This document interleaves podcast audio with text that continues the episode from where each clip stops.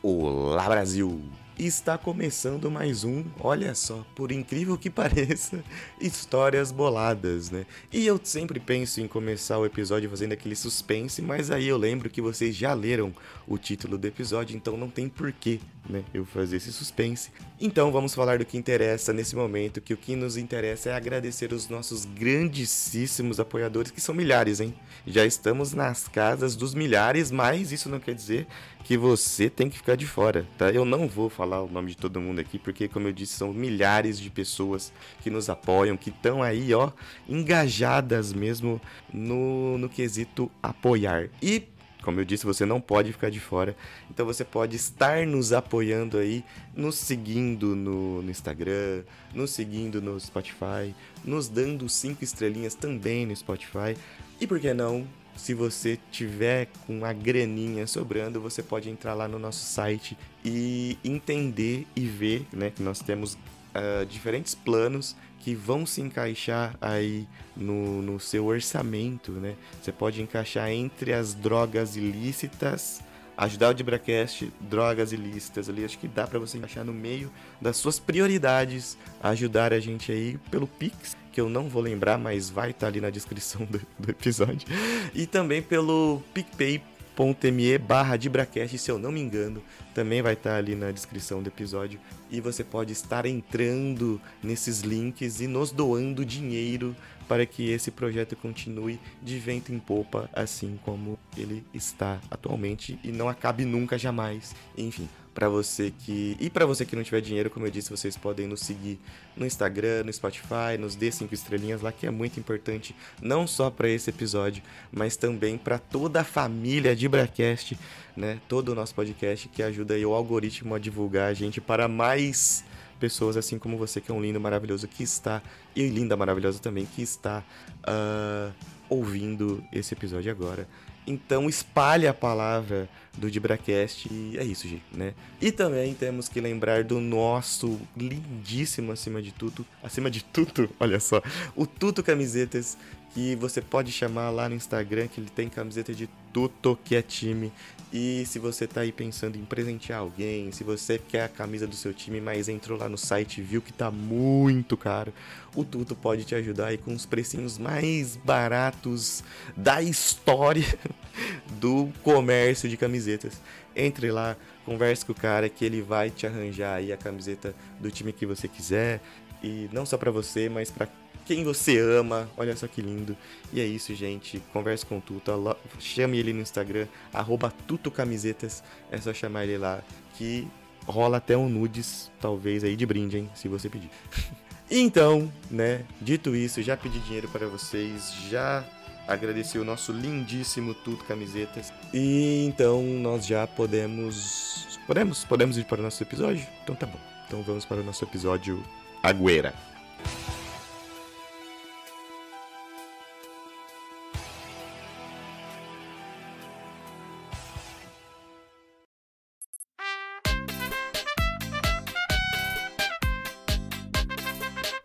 E hoje estaremos aqui no Histórias Boladas para bater um papinho sobre o que foi a democracia corintiana e, sem enrolações, o que foi a democracia corintiana. Bom, a gente não pode deixar de lado, né, se a gente for falar desse assunto, nós não podemos esquecer do contexto que o Brasil passava, né, na época.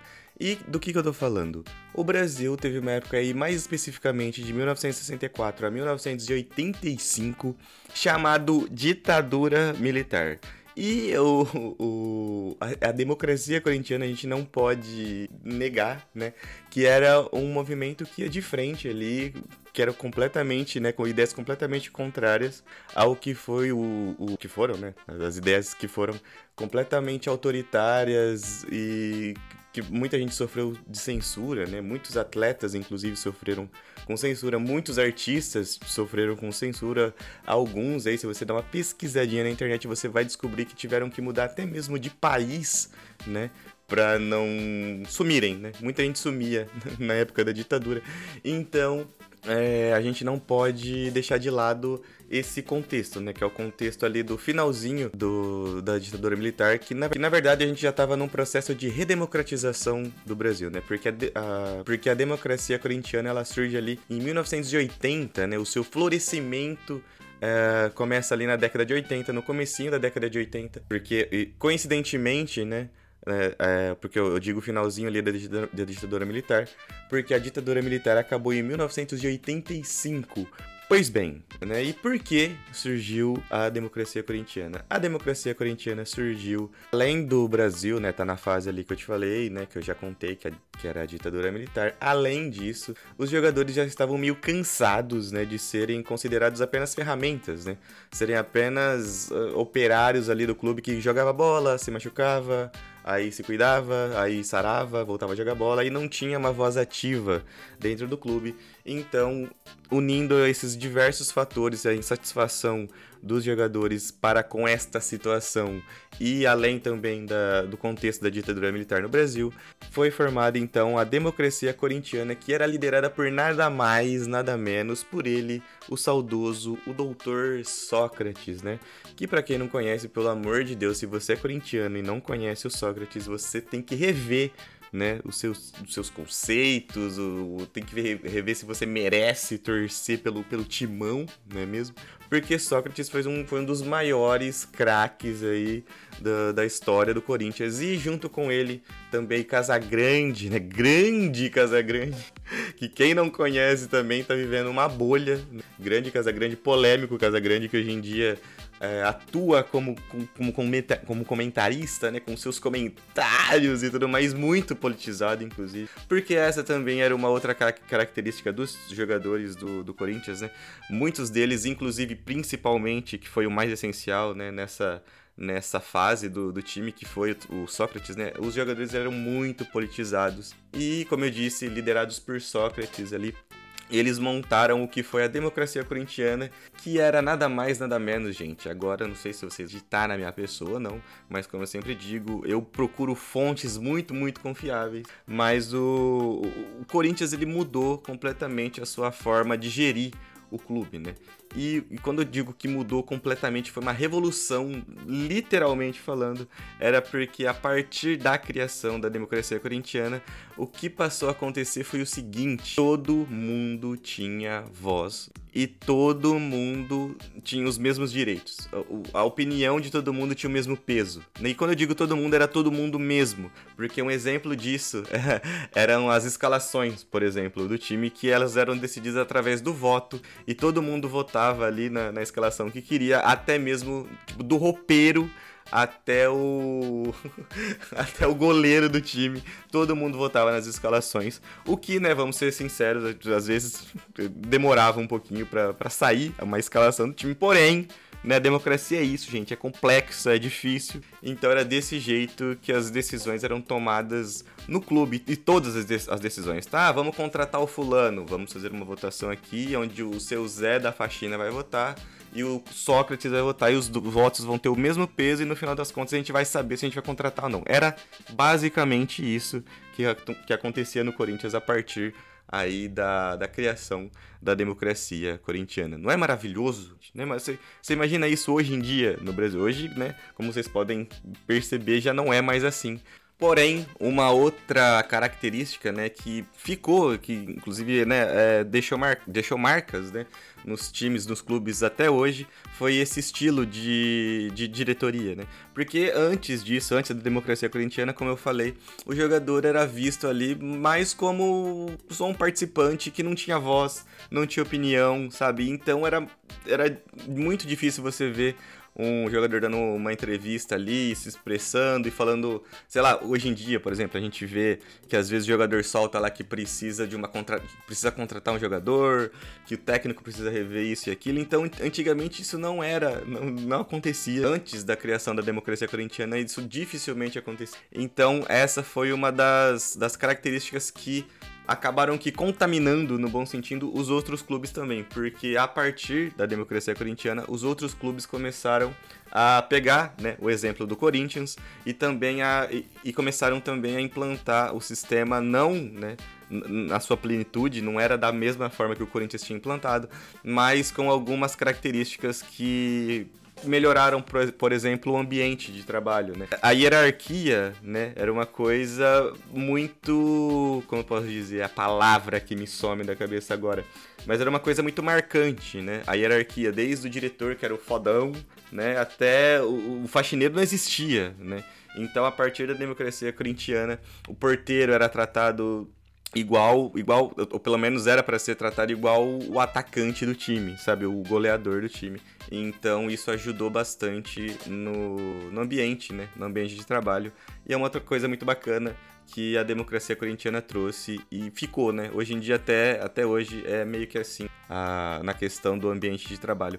E também uma outra coisa que teve destaque depois da criação da democracia corintiana foi o envolvimento dos jogadores na, nas ações sociais, né? Como eu disse, como os jogadores eram muito politizados né, no Corinthians, é, eles usavam essa politização para dar mais visão para projetos sociais, sabe, campanhas aí solidárias que ajudavam o próprio povo, né? Porque o Corinthians, como a gente sabe, sempre foi o time do povo. Então, nessa época, eles usavam essa alcunha também para fazer o bem, né, com projetos sociais e tudo mais, né? Que é uma outra coisa também que vocês veem até hoje, né? Tem aquele, aquela campanha, por exemplo, de cada gol né, no Brasileirão que é, é, é, doado um par de tênis, um par de chuteiro, uma coisa assim. Então é, foi mais uma coisa que antes da democracia corintiana ou era muito raro de se ver ou não existia, entendeu?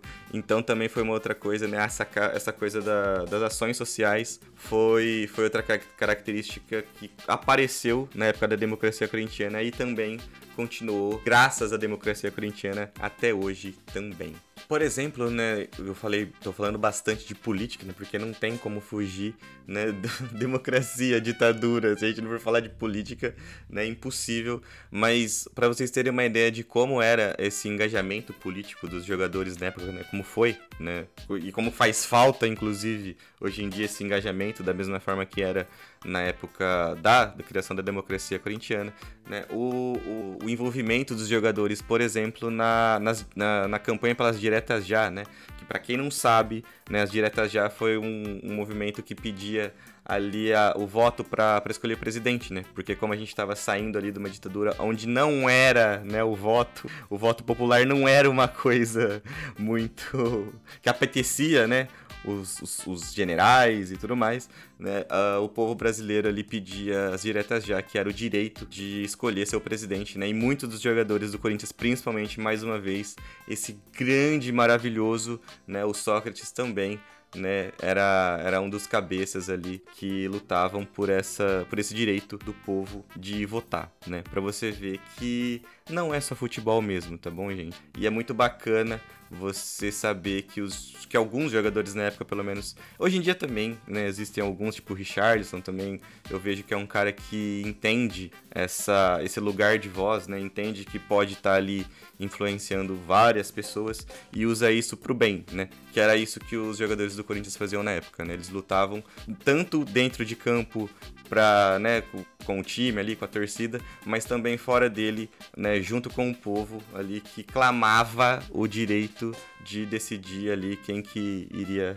é, governar o, o, país. Né? Eu acho isso muito bacana e mais uma vez acho que isso faz muita falta hoje em dia também. No entanto, né, gente, a democracia corintiana ela teve seu fim, né? Infelizmente ela acabou em 1985, muito também coincidindo ali com, com o final da ditadura. Né? E também uh, alguns, algumas outras coisas que marcaram o final da democracia corintiana foi ali também uma crise no time, onde os resultados dentro de campo também não estavam vindo. Uh, no, na questão do país também já não tinha mais aquela, aquele calor, né? aquele clamor por, por algum por, pelos movimentos democráticos, né, que pediam ali o final de, da ditadura, porque a ditadura de fato já tinha acabado, então a, então a temperatura também já tinha dado aquela baixada. E uma coisa levou a outra. A democracia corintiana, então, em 1985 teve seu final, mas, como eu disse, ela deixou o seu legado até hoje. Até hoje a gente vê as marcas da democracia corintiana nos clubes do Brasil inteiro, né? Que foi isso que eu falei para vocês do, do bom relacionamento desde o porteiro até o diretor, né? Que é para ser assim, eu não, não tô falando que é em todo lugar é assim, mas ficou essa essa essa característica, né? E do jogador ter voz, né? Ter opinião ali nas decisões do clube e não ser apenas mais uma ferramenta ali no meio de tantas outras, né, sem voz. E, enfim, foi isso que a democracia corintiana, uma das coisas, né, que a democracia corintiana deixou pra, pra gente aí. Então a gente tem sempre que agradecer, acima de tudo, né, a democracia corintiana e lembrar que você querendo ou não, você entendendo ou não, você tem que saber que lugar de milico é no quartel. Um abraço, viva a democracia e tchau.